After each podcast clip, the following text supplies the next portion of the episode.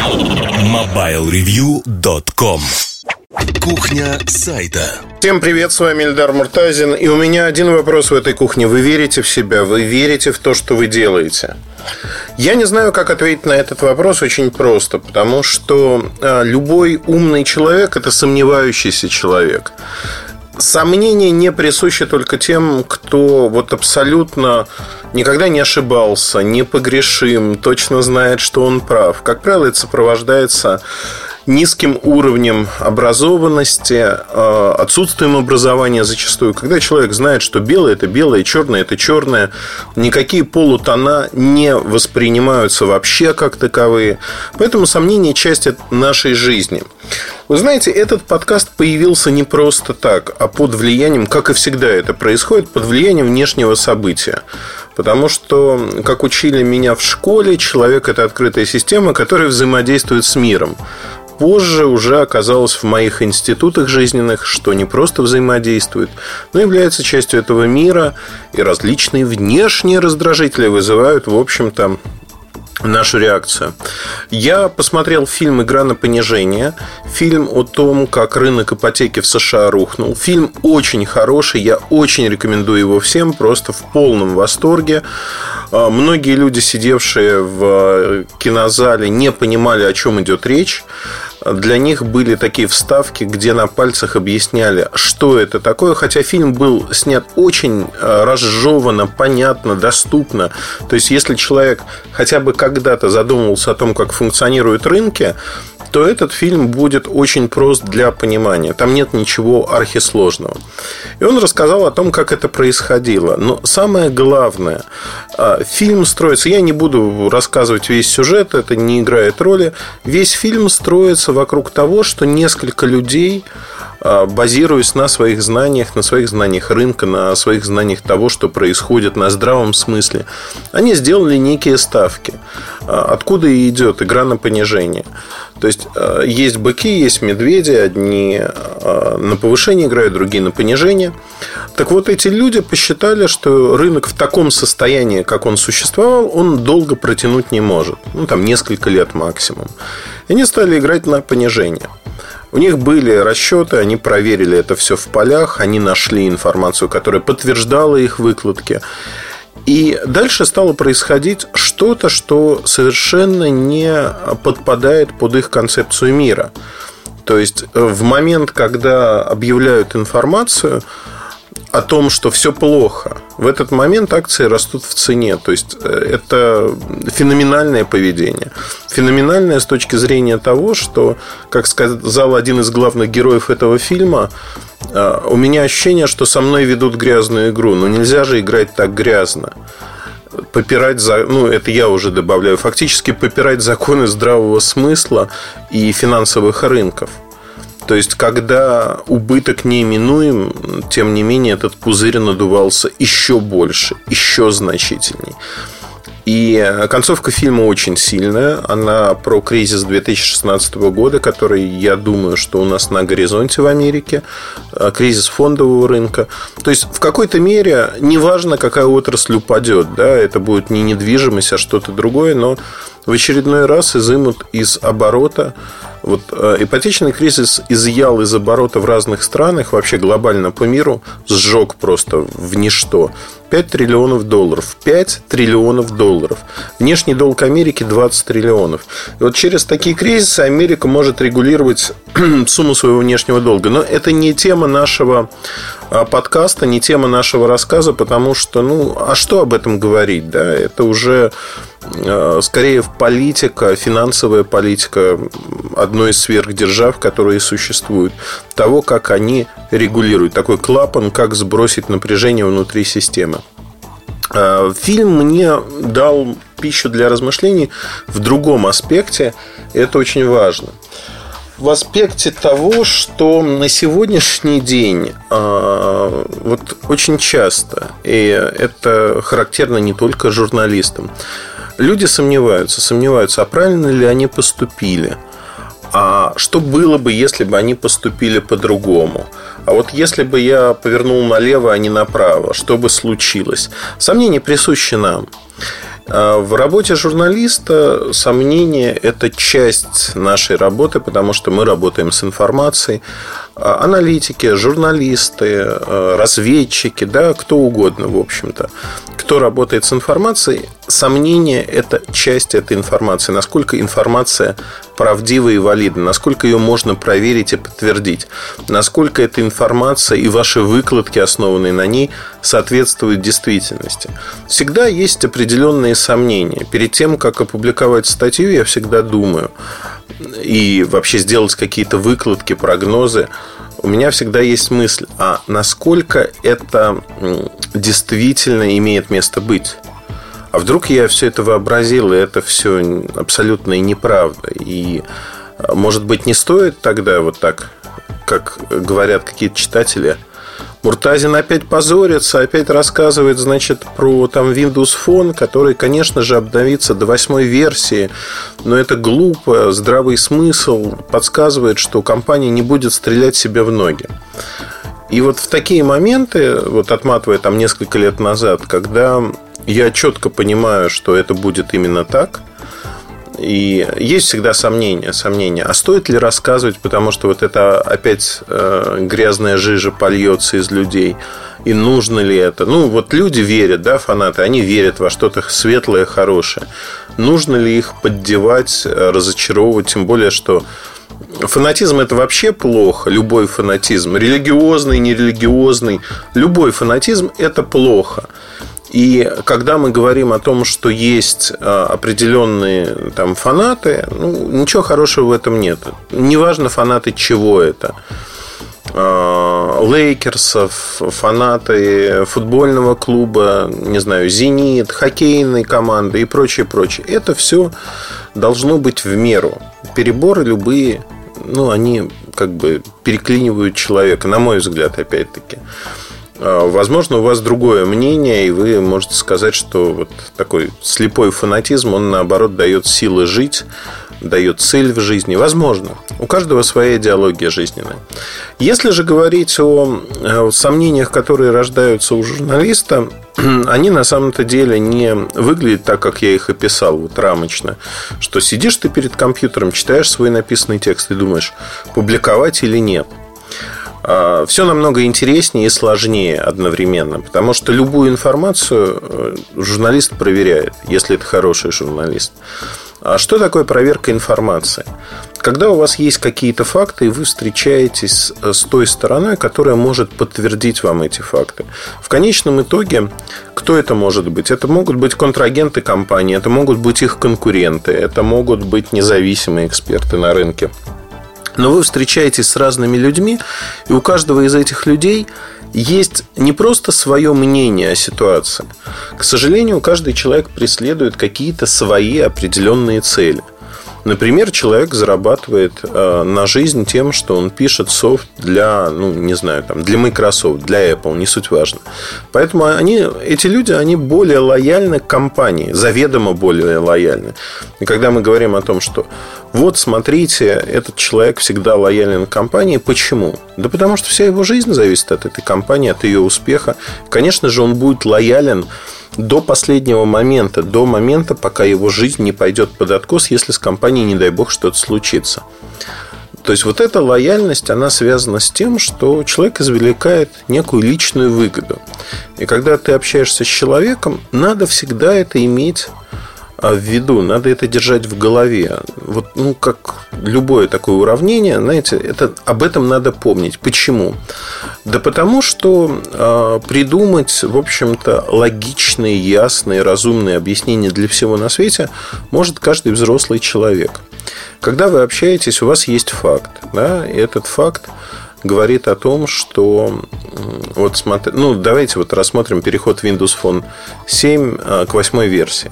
Когда я узнал о том, что э, восьмая версия будет построена на ядре Windows NT, то есть это то ядро, на котором базируется современный код Windows, настольный в том числе, и было понятно, что, в общем-то, этот переход будет означать отказ от поддержки старых аппаратов. Я уточнил, узнал, да, действительно будет вот такой факт, будет отказ. Будет э, некая вещь сверху, ну, там, видимость создана, но при этом софт не будет совместим. То есть видимость создана с точки зрения того, что ну, добавят какие-то менюшки, но полноценного развития седьмая версия не получит, и она просто тихо, мирно умрет. И все, кто купил флагманы, через год окажутся у разбитого корыта. То есть вот когда я узнал эту информацию, я решил пообщаться с людьми, как вовлеченными в эту ситуацию, так и не вовлеченными. И вот я встречался с людьми, ну, можно сказать, лояльными компании Microsoft. И рассказывал, вот смотрите, гипотетически, допустим, вот есть сейчас там некая Lumia 900, 920, и дальше ее не будут обновлять на восьмую версию, а будет версия там 7.x какая-то. Ну, она оказалась 7.5. Вот как вы считаете, это плохо или хорошо? Вы знаете, вот те ответы, которые я услышал, они звучали очень логично. Они звучали примерно так. Ну, слушай, кого это интересует? Конечный потребитель покупает совокупность качеств. Вот если они купили Lumia, значит им нравится, что из себя представляет этот телефон, как он работает. И обновления для них абсолютно не важны. Люди уже довольны телефоном. Вот посмотри, я доволен своим телефоном Lumia. И я абсолютно не буду переживать, что не появится именно вот у меня в меню не будет написано восьмая версия, тем более, что внешне это будет как восьмая версия. И вы знаете, очень уверенно, очень рассудительно, очень четко это прозвучало. От разных людей, абсолютно разных людей. И я разговаривал с ними по одной простой причине. Я хотел выслушать именно лояльных к Microsoft людей, которые не знали этой информации до того, но могли, вот, э, имея факты, рассудить. Их рассуждения, они полностью противоречили последующей реакции, которую я и предполагал на рынке. Почему у меня были сомнения? Ну, действительно, одно дело провал, когда вы вычеркиваете все флагманы, отталкиваете свою аудиторию. Другое дело, когда у вас есть лояльная аудитория, которая просто говорит о том, что а нам это не важно. Ну вот возьмем другой пример. А, компанию Apple. Очень лояльная аудитория во многом. Настолько лояльная аудитория, что в 2016 году она готова покупать трехлетние айфоны, iPhone 5s. Восстановленные айфоны, то есть БУ айфоны готовы покупать. А, то есть устаревшая модель по меркам рынка, бывший флагман, который три года назад был неплох. Три года назад. Сегодня его продают вполне за реальные деньги, не копеечная сумма, ну, то есть от 25 тысяч рублей и выше. До этого даже дороже стоил. И люди покупали. Это самый продаваемый iPhone в России. То есть люди покупали за счет лояльности к бренду Apple. Им кажется, что бренд Apple это очень круто. И они готовы поступиться, действительно, вот как в примере с Microsoft, они готовы поступиться а, неким удобством, убедить себя, что им удобно, а, готовы заряжать свой телефон там раз в день, а то и чаще, потому что батареечка там дохленькая.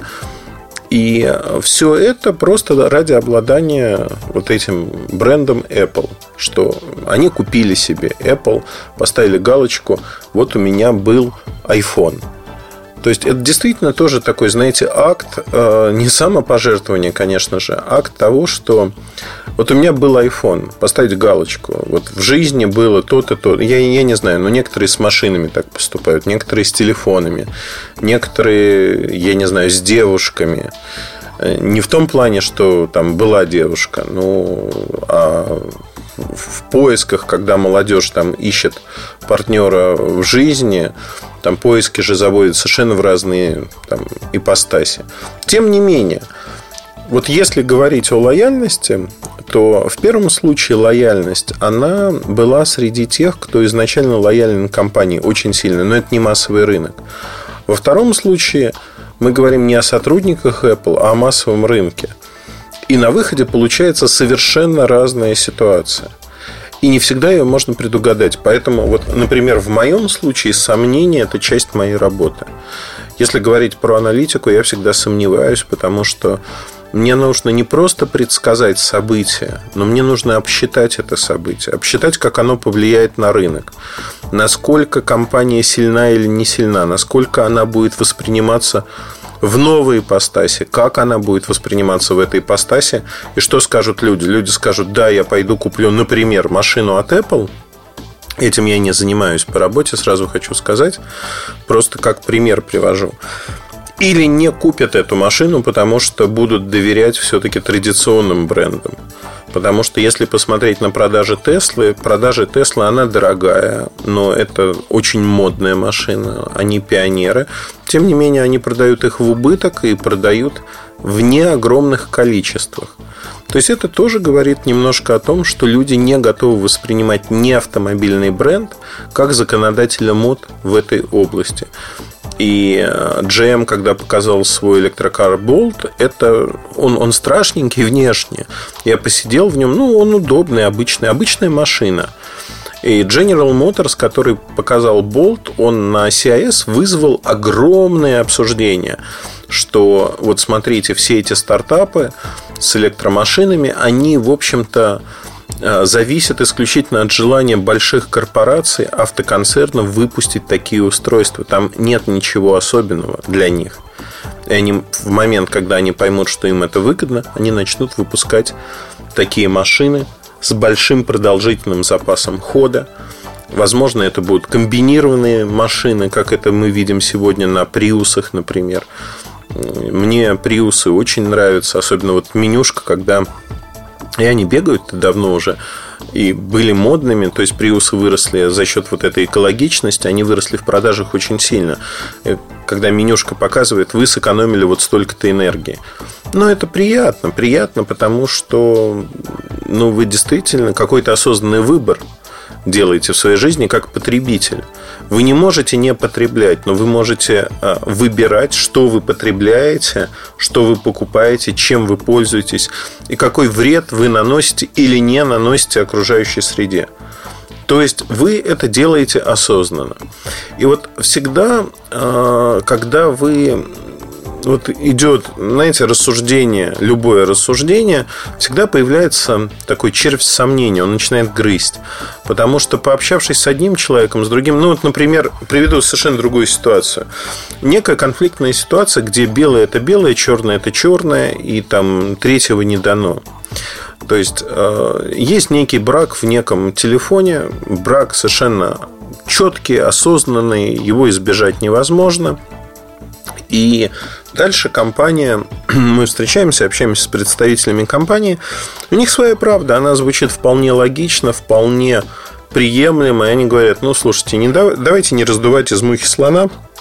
Действительно, есть недостаток, но учитывая стоимость продукта, на этот недостаток никто не обращает внимания.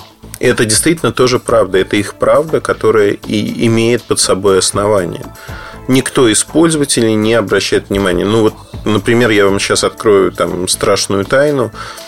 Телефоны стоимостью до 3000 рублей, как правило, никто ну, до недавнего времени не ремонтировал, не связывался с возвратами. Людям было жалко своего времени. Просто выбрасывали, клали на полку или делали что-то еще. Представили. То есть фактически мы говорим о том, что да, это тоже правда, и это надо принимать во внимание. Потому что когда вы начинаете там кричать «волки, волки», надо еще понимать, а действительно ли это влияет на рынок, действительно ли та информация, которую вы нашли, она уникальна с точки зрения влияния на рынок, влияния на продажи.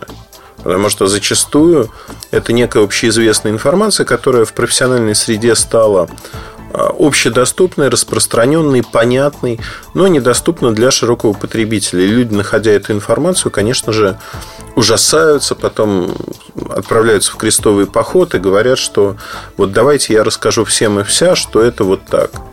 Да, формально это так. Но как только вы в контекст помещаете эту историю, тут же появляется сомнение, а вообще важно ли это? Ну вот я приведу другой пример. Стоит ли автомобильному концерну отзывать машины? Вообще отзыв машины это не то, что машину изымают у потребителя. Нет, каждый потребитель получает звонок или смс о том, что надо заехать на сервис, и ему там поменяют какую-то деталь, которая может повлиять на качество, ну, как бесплатно поменяют на качество его езды. У меня на одной из машин был отзыв э, амортизаторов. То есть выяснилось, что в мою машину попала бракованная партия, При этом машина уже к тому моменту проехала 15 или 20 тысяч километров. Никаких проблем с амортизаторами у меня не было. Это тоже, кстати говоря, вот к вопросу о браке. И он может проявиться, а может не проявиться. Тем не менее, меня пригласили на сервис, и в течение нескольких часов, в общем-то, поменяли амортизаторы, заодно посмотрели какие-то другие вещи. Все это сделали бесплатно. Бесплатно за счет производителя. Производитель платил. Но э, если находят брак какой-то, например, в, я не знаю, там, пепельница, э, крепление, будут ли отзывать машины? Нет, не будут. Ну, потому что это не влияет ни на что. Это не влияет, по большому счету, на безопасность пассажира.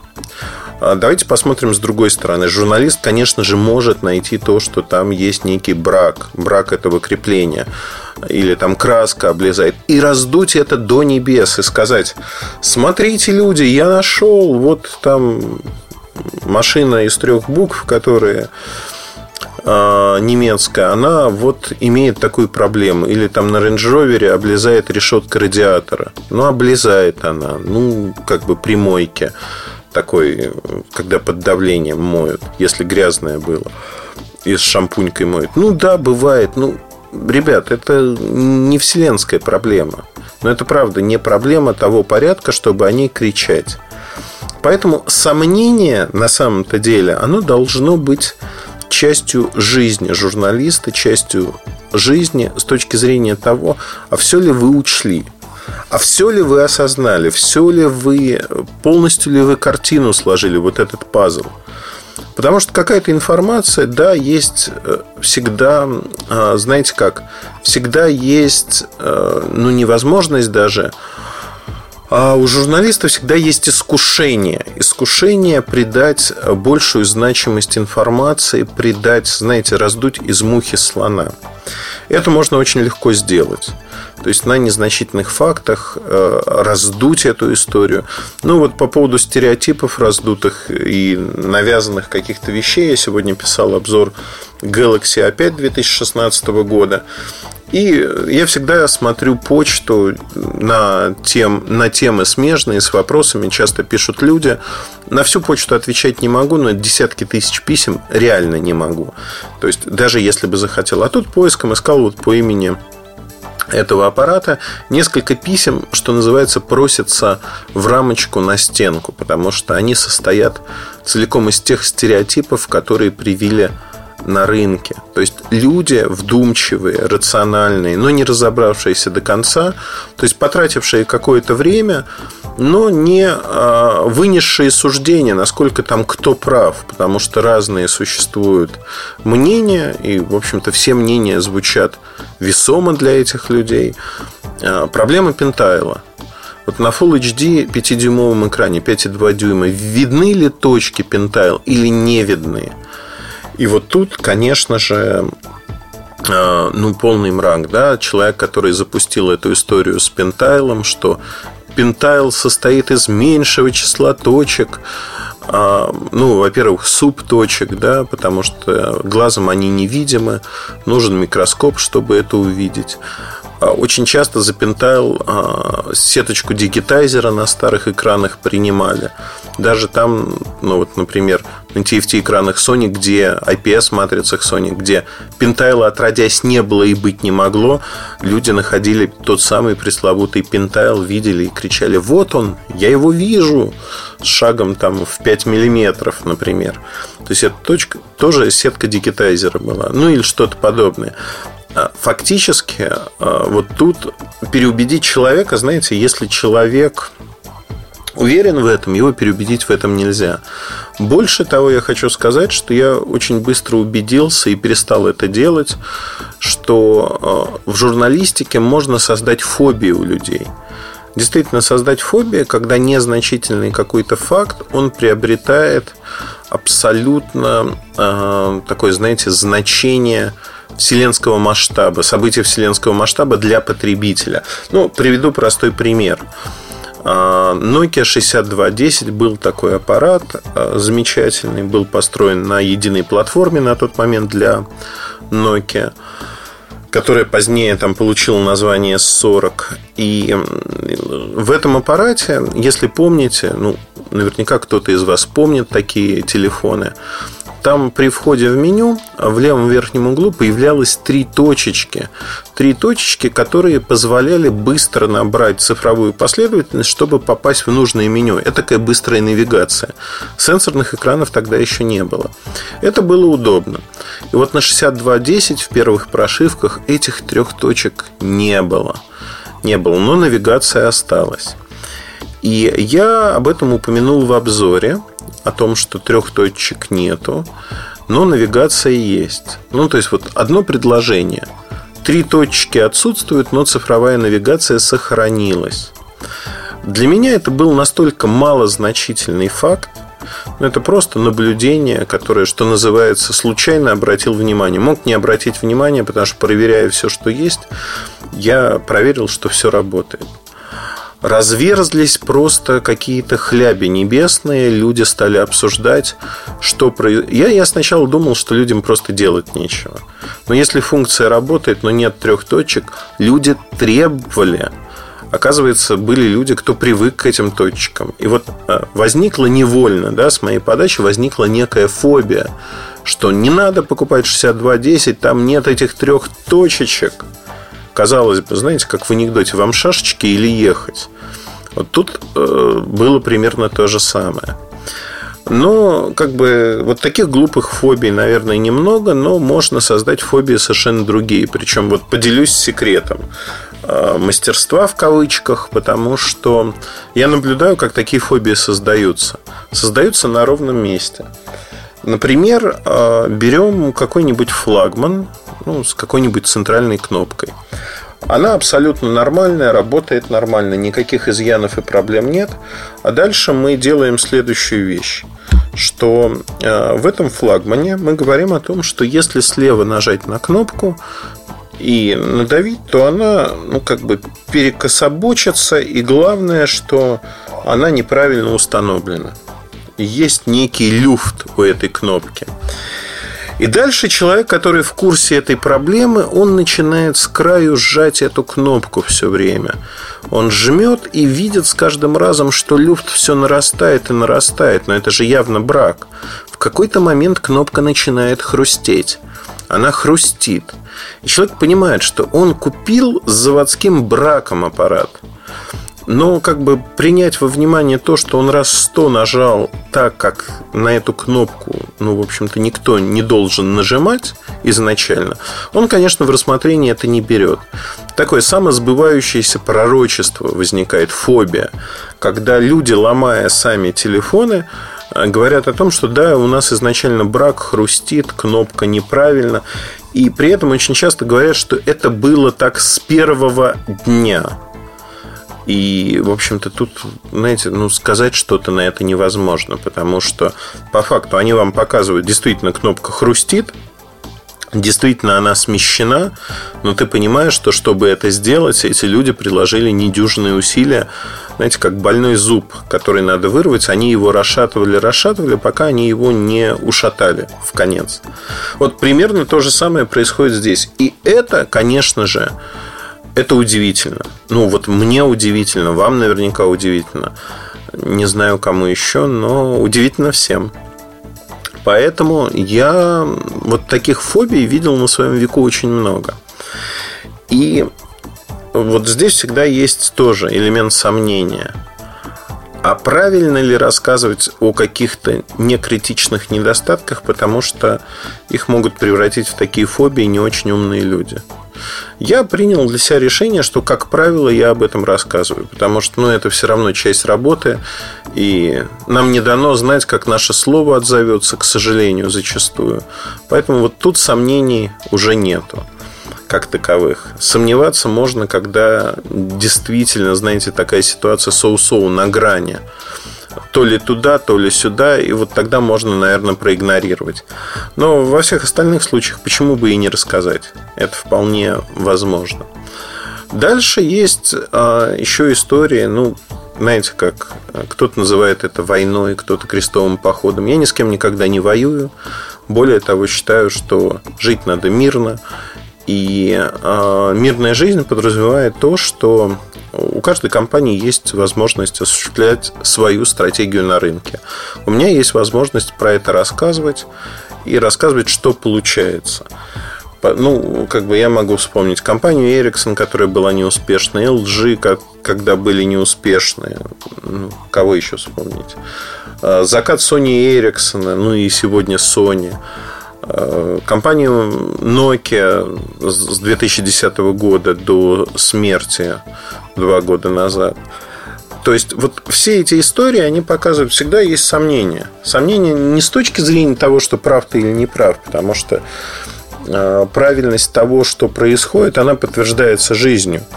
А сомнения с точки зрения того, а надо ли тебе это. Потому что, ну, вот сейчас ты напишешь в очередной раз, люди любят эти компании, они начнут сейчас писать, что ты не прав, что ты земляной червяк и вообще, и придумывать какие-то истории. То есть вот а, статья про отмену Windows 10 Mobile, она вызвала какие-то нешуточные просто терзания. Терзания у людей, небольшой группки людей, а, которые начали говорить, да Муртазин вообще дурак, на самом деле это вовсе не отмена. Почему? Да потому что а, будет же еще телефон. Ну, то есть, знаете, в такой концепции, наверное, Windows RT тоже не отменили, потому что Windows RT трансформировалась, видимо, в планшеты Surface. А то, что это другая архитектура, другие, другие программы, другое все, это никого не волнует. Ну вот, был такой проект, и вот он трансформировался. На самом деле, конечно же, он был закрыт, умер, и никуда он не трансформировался. Примерно то же самое здесь и сейчас. И вот здесь, наверное, нужно для журналиста, ну или любого человека, работающего с аудиторией, оценивать, а насколько вам это нужно. Потому что никакой прибыли, никакой выгоды из этого вы не извлекаете, только потоки грязи, которые, знаете, так, ну, кому-то они становятся привычны, кому-то нет. Ну, вот мне, например, люди говорят, что э, я дурак, я не умею думать. Вообще это очень забавно, когда человек извлекает, э, сделал э, основным делом своей жизни продажу интеллектуальных э, усилий, ну, продажу своих мозгов, если грубо говорить. Построил на этом несколько бизнесов достаточно успешных. И когда люди, не имеющие ничего этого, говорят ему, что он дурак, это звучит как минимум странно на мой взгляд. Тем не менее, вот такие суждения высказываются, особенно мне а, суждения некоторых людей, а, кого я знаю в жизни, но с кем не общаюсь достаточно давно из-за их поступков, очень нравится на эту же тему. Ну, то есть, ну как же, это же звучит даже странно. Вот у меня нет сомнений относительно того, что э, я не смотрю на то, как отреагирует аудитория именно вот таких людей. У меня в этом нет сомнений. Но есть сомнения в том, когда произойдет, насколько велико влияние будет. Кстати, статьи позволяют тоже оценить это. Это очень важное подспорье для аналитики. Э, ни в коем случае не провожу какие-то исследования там, с аудиторией сайта, в социальных сетях. Это будет смазанная, абсолютно однобокая картина то, о чем я говорил в самом начале, это то же самое, что с лояльными к Microsoft людьми разговаривать. Они живут совершенно в своем мире, который не коррелирует с реальным миром никак. Поэтому никаких исследований в социальных сетях это бессмысленно. Но, с другой стороны, есть очень важный момент. Я по э, размеру реакции вижу и могу оценить вот ту самую лояльную прослойку, могу оценить, насколько она большая, насколько она маленькая, насколько она агрессивно реагирует. Чем более агрессивно реагирует, тем ближе дело к концу. Потому что перед смертью, когда уже подспудно все понимают, что все, перед смертью не надышишься, компании начинают защищать особенно рьяно. И в какой-то момент это абсолютно психологическая реакция. Она в социологии очень хорошо описана. Это защита слабых и угнетенных. И когда это происходит, уже понятно, что все, песенка спета. Фактически, ну, можно закапывать. Это очень любопытно и интересно. Когда я впервые с этим столкнулся, конечно, я в этом копался, очень подробно пытался просчитать, узнать, общался с людьми, которые так думают. Э, сегодня схематично примерно все то же самое происходит, поэтому для меня это пройденный этап неинтересно. То есть я уже знаю шаблон, по которому это происходит.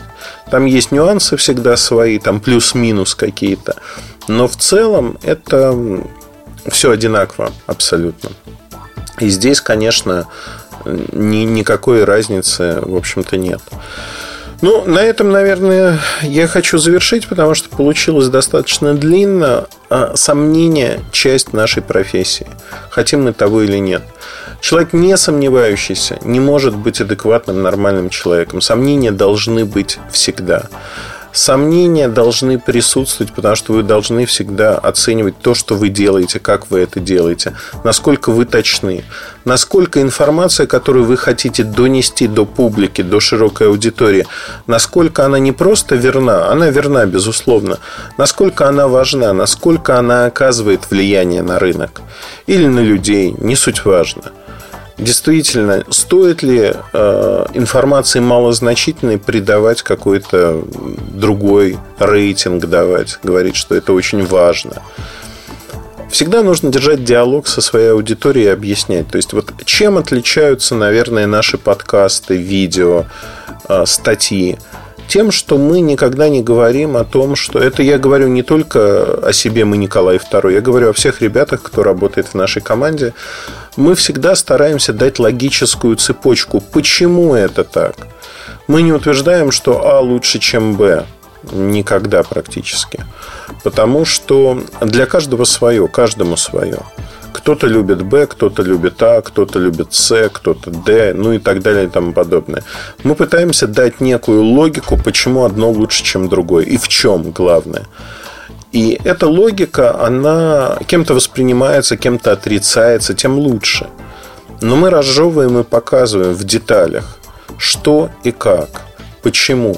Не углубляясь чрезмерно в эти детали, потому что тут тоже есть другая опасность упасть на такой, знаете, уровень миниатюризации, когда самые как раз-таки незначительные вещи, они будут приобретать значение, и это, конечно, нехорошо. На этом все. С вами был Ильдар Муртазин. Удачи, хорошего настроения. Оставайтесь с нами. Всегда ваш. Пока. До новых встреч. MobileReview.com Жизнь в движении.